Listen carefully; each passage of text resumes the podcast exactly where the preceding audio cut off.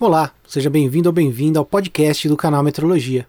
Aqui é Marlon J. Martins e está começando mais uma edição do nosso podcast. E hoje com o tema Como não afetar a qualidade dos serviços em tempos de pandemia. A pandemia colocou uma série de desafios para que os laboratórios atendam seus clientes de forma adequada. E para conversar comigo e com o Cris Ivando sobre esse tema, convidamos Glauci Rock, coordenadora do Laboratório de Metrologia VWC, Glauci é líder coach, graduada em gestão de pessoas, trabalha com metrologia desde 2007, onde se formou na área através de cursos específicos. Ela desenvolve treinamentos em metrologia, gestão de pessoas e gestão da qualidade. Aproveitando, eu quero agradecer aos nossos apoiadores, que nos ajudam a manter o canal Metrologia no ar. Se você curte o canal, pode ajudar como um apoiador. Entra lá no site e clique em apoiar. Para facilitar, vou deixar o link nas notas deste episódio. Ouça agora a nossa conversa com a Glauci Rock.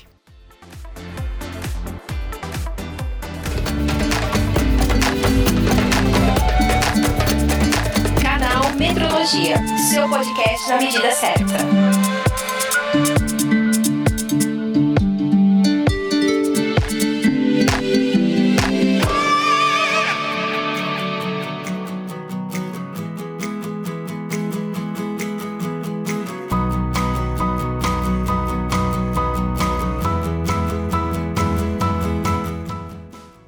Eu sou o Cresivando, sou um dos criadores aqui do canal Metrologia, sou responsável pelo canal no YouTube, mais específico, né, pela criação dos vídeos. O canal Metrologia é um projeto meu e do Marlon. Boa noite para todos. Sou o Marlon, responsável pelo podcast do canal Metrologia, também tem alguns artigos escritos lá no canal. O canal Metrologia surgiu para a gente passar um pouco desse conhecimento meteorológico é, mais uma vez, queria agradecer aos nossos apoiadores. Muito obrigado. Se não fosse por vocês, a canal Metodologia não estaria no ar. E vamos lá, vamos começar mais uma entrevista. É isso aí. A gente vai atuar como MCs aqui, conduzindo essa entrevista, tá certo? Eu e o Marlon. Essa pessoinha aí que tá no centro da tela é a Glauci Rock. Ela é gestora de pessoas, apaixonada por metrologia, assim como nós, e ciências exatas atua como coordenadora de metrologia na empresa VWC, ajuda a proporcionar sinergia entre pessoas e processos, tornando o dia a dia descomplicado. Glauci, seja muito bem-vindo ao canal Metrologia, tá certo? E obrigado por aceitar esse convite para a gente bater um papo aqui em pleno domingo de Páscoa. eu que agradeço o convite. É, eu sou fã do canal. Queria contar só um pouquinho da história de como eu conheci o canal, né? Foi através do LinkedIn. O LinkedIn é um mundo de possibilidades, né? Onde a gente tem é, muito conteúdo bacana que agrega, né, no nosso dia a dia. E eu conheci o canal Metrologia através do LinkedIn, através de um networking que a gente fez aí, eu, o Marlon, a gente fez um podcast falando sobre é, gestão de pessoas dentro da metrologia, eu colocando o meu ponto de vista como gestora de pessoas. Depois disso, eu me encantei com o projeto de vocês, sou uma apoiadora e eu convido todo mundo que está aí assistindo a conhecer esse projeto mais de perto e quem quiser apoiar também, porque é como a gente estava conversando há pouco, né? A gente tem tão pouco conteúdo em metrologia e eu acho que a gente tem que ser extremamente grato a quem contribui e dissemina essa cultura da metrologia conosco, né? Acho que a gente falou isso um pouco na live da Nilmara, né? É, sobre a dificuldade que nós, eu também encontro essa dificuldade de obter conhecimento na área de metrologia e vocês aí dividindo conosco todo o conhecimento que vocês têm é um projeto muito bacana e eu convido todo mundo para conhecer um pouco mais de perto e também ser um apoiador, né? E apoiador, né? A gente tem que falar aqui que a gente tem privilégios, né? é então, pesquisa lá que os privilégios são bacana e vale a pena. Vale a pena. É isso aí, obrigado. Precisou nem a gente falar, né? Já fez o nosso merchan aí. Obrigado, Glaucio. A nossa palestra, aliás, palestra não, né? O nosso bate-papo aqui, a nossa live, vai ser voltado para como os, os, serviços meteorológicos são essenciais, né? E fica mais evidente numa época como essa aqui, que está quase tudo parando e tudo mais. E aí o nosso serviço se enquadra em serviços essenciais. E a gente vai falar de como não, como que essa pandemia não afete de alguma forma a qualidade do processo produtivo do país, né? Como não faz. Por isso que a gente chamou a Glaucia aqui para ela ter essa conversar com a gente, passar a sua visão, sua visão de gestora de pessoas, o que, é que ela pode fazer e tudo mais. E a gente não poderia com, começar sem primeiro definir o que é qualidade. Né, Glaucia? Eu queria que você falasse para a gente o que é qualidade, o que é qualidade de um produto, para a gente dar início a essa noite maravilhosa. Qualidade, gente, é a única palavra, sério, de verdade. Se você jogar, der um Google, você não vai achar uma definição né? Você joga lá correto. O que, que é correto? É, o que se corrigiu ou que não tem falha. Ok. Aí você joga lá qualidade. No dicionário, você encontra diversas definições para qualidade. Umas interessantes, é, por exemplo, qualidade é a propriedade pela qual algo ou alguém se individualiza, ou grau de perfeição ou precisão de conformidade de um certo padrão. Isso são definições do dicionário. Aí você busca na literatura alguns autores que contribuíram muito para a qualidade, são especialistas, consultores, enfim. A gente tem a definição do Juran, né, que é o desempenho do produto gerando a satisfação do cliente. Uma definição bem sucinta, bem simples. O Philip Crosby fala que qualidade é a conformidade às especificações não tem mais nenhuma outra definição. Mas eu acho que a definição que mais se enquadra, e eu acho que inclusive em normas e tudo mais, não digo que baseado nesse autor, mas eu acho essa definição muito legal, é a do Noriaki Kano, que ele fala que qualidade são produtos e serviços que atendem e excedem as expectativas do consumidor. Eu acho que essa última é muito mais voltada para o nosso dia a dia, né? Que trabalha com qualidade e aplica qualidade no dia a dia. Legal, ficou claro aí. Também é bom afastar, assim, que qualidade não tem muito a ver com seu gosto pessoal, né? Porque você pode muito bem gost não gostar de algum produto Sim. e aquele e mesmo assim aquele produto não deixar de ter qualidade, né? Ele só não caiu. Exatamente. Gosto, né? Sim. Exatamente. Por exemplo, eu não gosto de hambúrguer, gente. acho que foi, foi na live da. Maria Helena. Da, da, Maria Helena, né? Que a gente deu o exemplo do McDonald's, né? Isso. Que o McDonald's segue um padrão e tudo mais. Então, independente da loja que você for comprar, você vai ter aquele sabor, aquele, aquele molho, tudo padronizado, né? Então, uh -huh. hambúrguer não é comigo, não. E é qualquer tipo, mesmo Mas não deixa de ter qualidade. Oi? Mesmo aqueles feitos em casa, você não gosta? Eu não como carne. Ah, entendi, por isso. Tá certo. e aí, Marlon, vai, manda ver. E como que a gente garante a qualidade dos produtos, de uma maneira geral?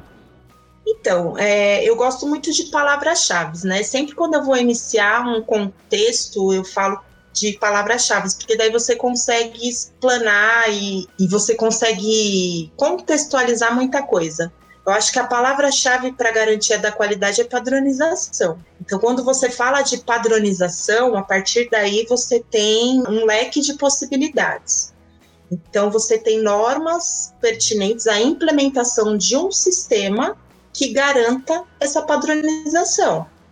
E aí, a, a primeira norma, obviamente, que vem à nossa cabeça é a ISO 9001.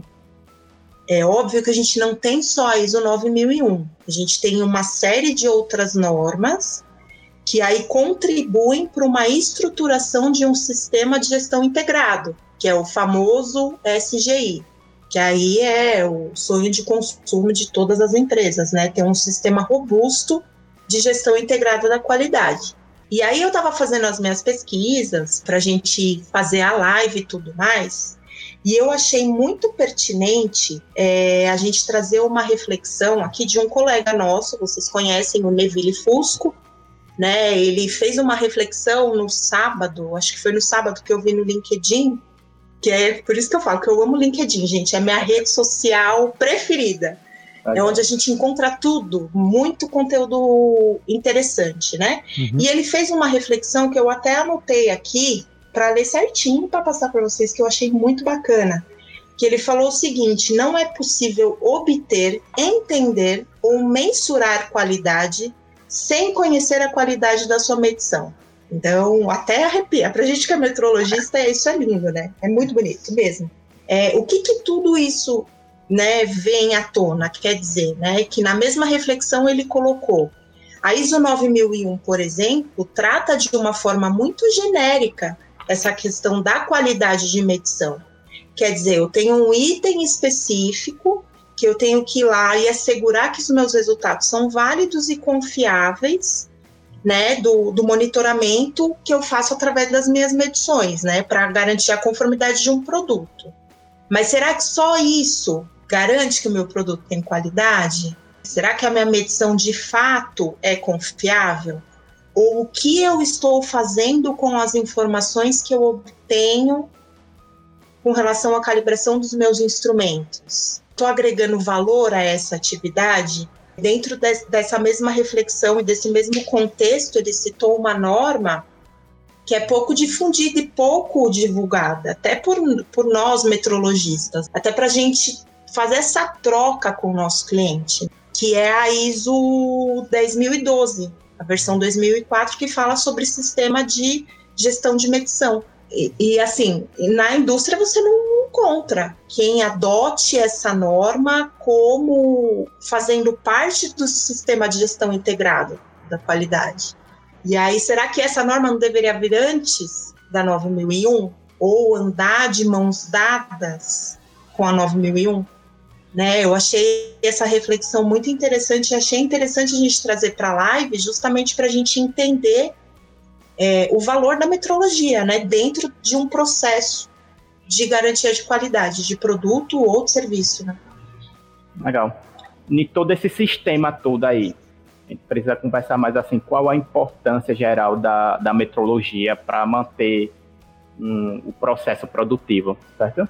Porque nesse tempo que a gente está passando, né, que precisa fazer o isolamento social e tudo mais, a gente precisa manter algumas atividades. É Exato. É impossível estar tá todo mundo isolado, sem manter os serviços essenciais e a produção como um todo, né, dos principais uhum. suplementos. Aí, qual é a importância da metrologia nisso tudo? Qual é, qual é a importância dos laboratórios? Para mim, o, o principal papel da metrologia é, nós somos responsáveis em fornecer informações sobre a performance de instrumentos de medição para garantir a confiabilidade dos resultados coletados. Então, assim, não basta eu ter um instrumento de medição no meu processo, eu tenho que saber se o resultado que ele está fornecendo, se a medição que ele está fornecendo é confiável. Com isso, eu consigo monitorar os parâmetros necessários para garantir a qualidade do meu produto de maneira confiável, de maneira tranquila. Né? Eu sei que aquele instrumento ali ele está me indicando um valor próximo ao exato. Então, é, eu acredito que essa é a importância da metrologia. Então, exemplificando, aqui no nosso dia a dia, né? Que são coisas que às vezes a gente nem sabe o que, que acontece por trás de um processo. É, eu peguei um exemplo básico aqui. Tem uma indústria automotiva e ela fabrica 100 peças de disco de freio. Então a gente sabe que um automóvel ele é todo encaixadinho, né? Ele é uma engrenagem. Então tudo tem que estar perfeito, milimetricamente, com aquela medida, com aquele padrão para eu conseguir fazer os encaixes e o motor funcionar, né? É, esse é o objetivo, né? A gente entrar no carro, andar bonito, com segurança, tranquilo.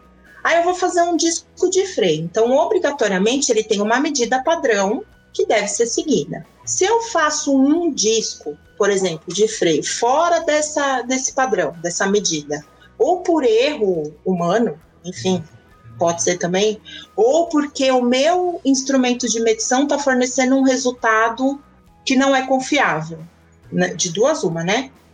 Ou eu vou gerar um desperdício e um retrabalho, que hoje em dia, quando você fala em custos e redução de custo, não é interessante, né? Eu gerar desperdício e retrabalho. Ou eu vou colocar a vida de alguém em risco. Então, tá aí a importância do papel da metrologia, né? Então, o meu instrumento de medição, ele tem que estar tá indicando que aquele disco de freio está dentro da medida correta, dentro do padrão que eu estabeleci. Ou, enfim, eu estou comprando um quilo de arroz. Então eu tenho que garantir que aquele, que aquele pacote tem um quilo. Isso entra até como metrologia legal, né, que faz parte das exigências legais com relação às medições, para não lesar o consumidor. Então a metrologia entra nesse contexto. Né? Essa é a importância de nós estarmos lá no dia a dia. Legal. E também é importante porque não tem como ter um processo produtivo sem ter metrologia, sem ter metrologia aplicada nessas indústrias, né? Não Exatamente. Tem. Por isso que o serviço metrológico é um serviço essencial e que não pode parar. Imagina só, se parar, como é que a gente vai produzir sem confiar nos resultados de todo um sistema de medição, né? É, sim, a metrologia legal vem para atender às exigências de lei, para não lesar o consumidor, né? E a metrologia científica, como o próprio Inmetro define né, e, e especifica, é fundamental para o crescimento e a inovação da tecnologia. É um serviço essencial, não pode parar. Como a metrologia, Glaucio, pode ser afetada nesse momento atual?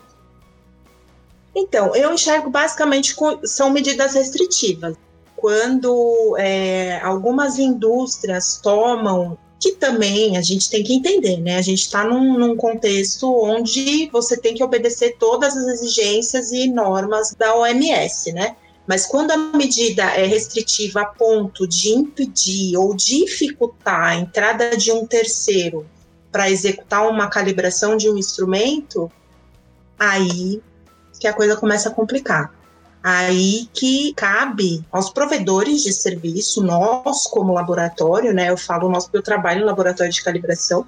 Aí nós, como laboratório de calibração, junto com o cliente, buscar uma solução efetiva para que não ocorra nenhum tipo de negligência com relação ao plano de calibração, né? O maior perigo aí são as medidas de restrição mesmo.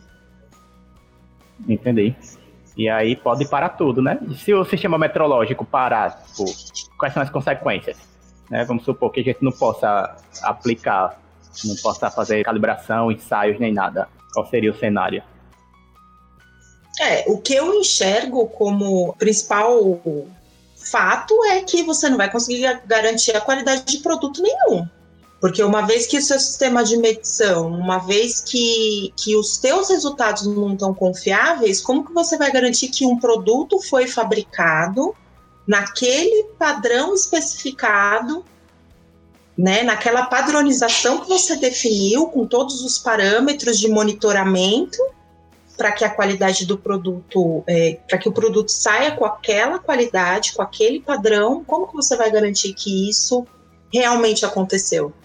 se você não tem confiança nenhuma na tua medição. A principal consequência, o principal lesado vai ser o consumidor final. Vai ser aquela pessoa que está comprando aquele produto sem garantia nenhuma daquela qualidade, que é garantida, vamos dizer assim, pelo, pelo fabricante. Imagina isso, uma, uma máscara, né? Sem a garantia, um remédio, né? Imagina aí. Um remédio, gente, pelo amor de Deus. Aí a gente está falando de afetar diretamente, lesar mesmo a saúde das pessoas, né? Imagina um, um, remédio sem a garantia de resultados meteorológicos válidos e confiáveis. Não existe. Né? Nesse cenário que a gente está, foi até que eu estava conversando esses dias com o pessoal de um grupo que a gente tem, né, no, no, WhatsApp, que é até o Newton da Precis que comanda aí esse grupo, e foi justamente o que eu comentei, né, uma pessoa específica estava com dificuldades de contratar um laboratório de calibração para fazer as medições, eu acredito que era de balança, algum instrumento bem crítico mesmo de processo. Você faz como, né? Então, assim, gente, tem laboratório trabalhando. Nós estamos trabalhando, né? Não pode. Como, como que uma pessoa faz um, uma medição de uma balança que não está calibrada? Por isso que eu falo que eu enfatizo, a metrologia não pode parar. Se você não para o teu processo, você não pode parar a metrologia. Legal. Além do, tipo assim, além dos laboratórios de calibração e de ensaio, quais seriam os outros setores assim essenciais para garantir a qualidade na produção em geral, né? Então, em geral, é assim. Eu acredito no seguinte: se você não para um processo de fabricação, Você não pode parar nenhuma área que envolve aquele processo. Pensa num efeito cascata de matar qualquer metrologista do coração. Vamos lá, o processo de compra, você vai envolver a compra do material, da matéria-prima lá que você usa, do seu insumo. De um provedor que você já validou, que já está dentro da tua matriz de fornecedores, de acordo com o seu sistema de gestão da qualidade. Aí tá bom. Aí você vai lá e vai comprar aquele produto. Aí aquele provedor que fornece os seus insumos, você não sabe como é que tá a qualidade também dele lá, a metrologia dele, como é que tá, se os resultados estão confiáveis e tudo mais. E você coloca aquilo na linha de produção. E aí o teu instrumento também tá atrasado a calibração. Você atrasou a calibração porque não pode entrar por causa do Covid. Olha o efeito cascata que isso dá. Como é que você vai entregar um produto final para o teu cliente?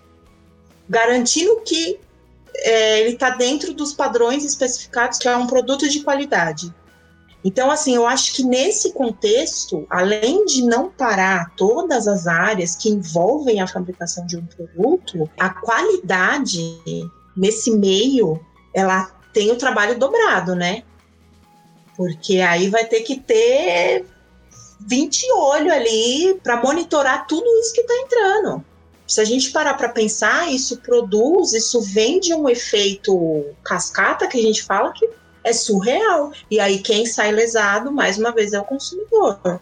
Então eu entendo que se você não para o seu processo produtivo, você não pode parar nenhuma área. Como que você vai fazer isso? Aí é que está a questão da negociação, da inovação, de fazer o novo, de fazer diferente. Como que você vai fazer para manter o seu plano de calibração funcionando? Né? Você tem que prover solução, não prover mais desgraça, que a gente não precisa demais, né? Verdade.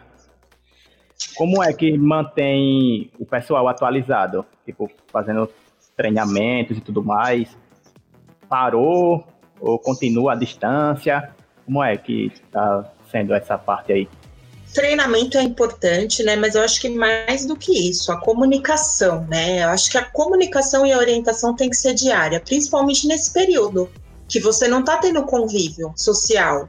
Então, eu acho que mais que o treinamento também é essencial estreitar a comunicação com a equipe.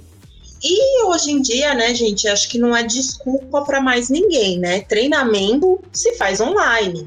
Acho que não existe mais nenhum impedimento para se dar um treinamento, para manter a sua equipe atualizada de uma determinada instrução que foi revisada e tudo mais. Basta você adequar uma ferramenta que já existe. Antes, óbvio, você fazia o treinamento presencial com a tua equipe, justamente porque você tinha, né, a disponibilidade de sala de treinamento e tudo mais. Hoje é só você adequar uma ferramenta que já existe. Então, eu não vejo maiores problemas e dificuldades em manter treinamentos em dia. Eu ia perguntar se é importante manter os colaboradores ativos, né, mesmo afastados. O pessoal administrativo talvez é. seja mais, mais fácil, mas o pessoal da parte técnica, se você afastar um técnico, o que a gente podia fazer para deixar ele um pouco mais ativo, né? Porque ele não vai conseguir trabalhar no laboratório. Ou ele não consegue é. fazer uma calibração virtual online, né? Sim, não existe essa possibilidade ainda, hein, gente? Tenho fé que ainda um dia vai, vai existir. Eu acho que é legal esses incentivos, e aí cabe ao líder promover né, essas ideias, esses incentivos para os colaboradores com relação a, a cursos. Então, o cara que está lá em casa de boa, de repente, ele pode fazer um curso online. Hoje a gente tem diversas instituições que estão fazendo. Então, se o cara não está em casa, home office, trabalhando em prol das atividades da empresa, é legal a empresa incentivar esse colaborador que está em casa a se qualificar, tentar melhorar, buscar novas ideias, porque pode ser que não consiga, mas você já imaginou você conseguir promover é, esse espírito no seu time? A galera vai voltar com muita informação, com muita coisa boa. E aí você vai conseguir aproveitar esse conteúdo, né, de uma maneira mais proveitosa para o teu processo e vai ter muita ideia, muita coisa, muita inovação para você colocar dentro da tua empresa. Então, eu acho bacana esse incentivo. Você tem alguma dica assim para o pessoal que está trabalhando em casa para aumentar a produtividade, para se manter motivado, né, para executar as coisas que tem que ser feitas? É, estabelecer rotina, né? Estabelecer rotina. Eu continuo com a mesma rotina. Eu acordo, me arrumo para o trabalho, não, de, não fico de pijama. Acordo, me arrumo, abro meu notebook às oito, entendeu? É óbvio que durante esse período eu tenho as intercorrências, as interferências, não tem como. Mas procurar da melhor maneira focar na atividade, terminou uma entrega, começa outra. Dessa forma como eu venho fazendo aqui. Eu termino uma entrega, faço outra, monitoro outra. Então, uma atividade de cada vez e estabelecer rotina. Legal. E essa dica aí também é se vestir como se fosse para trabalhar uma boa, né? Porque o nosso cérebro está acostumado nessa separação, né? Então, sim, sim. Vai, vai, dificultar muito mais se a gente ficar de pijama em casa, querer produzir de pijama, porque está condicionado a outra atividade e não é. ao trabalho, né? Então, se puder separar um, um ambiente para você usar ele só para trabalhar já facilita, né? Trocar de Sim, roupa, se vestir. Trocar de roupa, se vestir, tomar banho, é. fazer os exercícios, continuar a rotina normal. Normal, mas dentro do normal possível. Legal. Infelizmente, o nosso tempo se esgotou. E, Glaucio, eu quero te agradecer. Muito obrigado. Um domingo de Páscoa, né? A gente tá aqui conversando de estratégias para se manter produtivo no ramo da metrologia, como está o cenário, o que, é que a gente pode fazer. Então, muito obrigado. As portas do canal Metrologia estão abertas. Obrigado por você Obrigada. acreditar nesse projeto. Foi uma das primeiras pessoas que acreditou na gente e está firme com a gente aqui sempre, participando das outras coisas. Muito obrigado, viu, Glaucio? Imagina, obrigada a vocês, obrigada pelo convite. Acredito no projeto, sou apoiadora e, como eu falei no início da live, né, convido a todos a conhecer mais a fundo o projeto. E apoiadores têm privilégios que só a gente tem, então vale a pena conferir. É isso aí. E aí, Marlon, suas considerações finais? Mais uma vez, agradecer aos nossos colaboradores. Se não fosse eles, a gente não teria, não teria no ar hoje. Agradecer ao Cresivando aí pela ideia da semana. Foi uma super ideia. Parabéns. Muito legal. Obrigado, galera. Obrigado a todos. Muito obrigado, muito obrigado a todos. Estou muito feliz. Foi, foi incrível. Eu, eu fiquei em dúvida muitas vezes se ia dar certo nessa semana, conversar com todo mundo, mas deu tudo certo, graças aos nossos convidados aí que aceitaram, e graças a vocês que estão aqui com a gente o tempo todo, todas as noites aqui, mandando suas, seus questionamentos no chat. Foi incrível, tá certo? A live ficou ainda mais especial com a participação de todos vocês aqui no chat. Tá bom? Então, até mais e a gente vai se ver muito aqui pelo canal Metrologia ainda, tá certo? Boa noite, gente. Parabéns, gente. Alô, galera. Se inscrevam lá no podcast do canal Metrologia, hein? É, Isso. Tá lá no podcast site. também é show. É, onde tem um podcast, pode ser no Spotify, no Google Podcast, no da Apple também, né? Apple Podcast. Hum. Então procure lá Canal Metrologia que vocês vão escutar a voz do Marlon. É muito boa Isso, de, de Tem podcast com a Neville, tem podcast com a Glaucio, tem com a Maria Helena. Vixe, tem com um monte de gente. Vai lá. É isso aí. Tchau, gente. Boa noite, viu? Bom Tchau. domingo de Páscoa.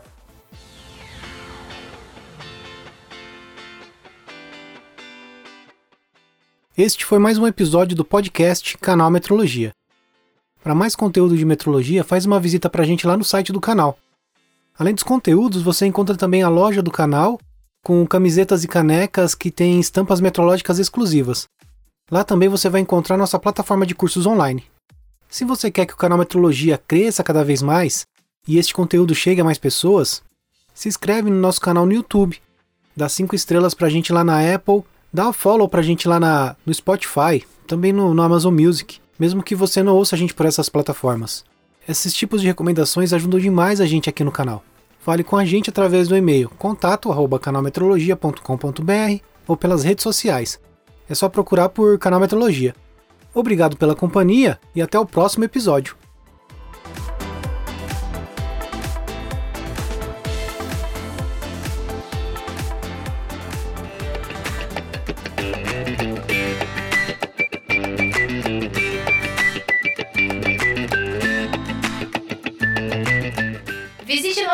canalmetrologia.com.br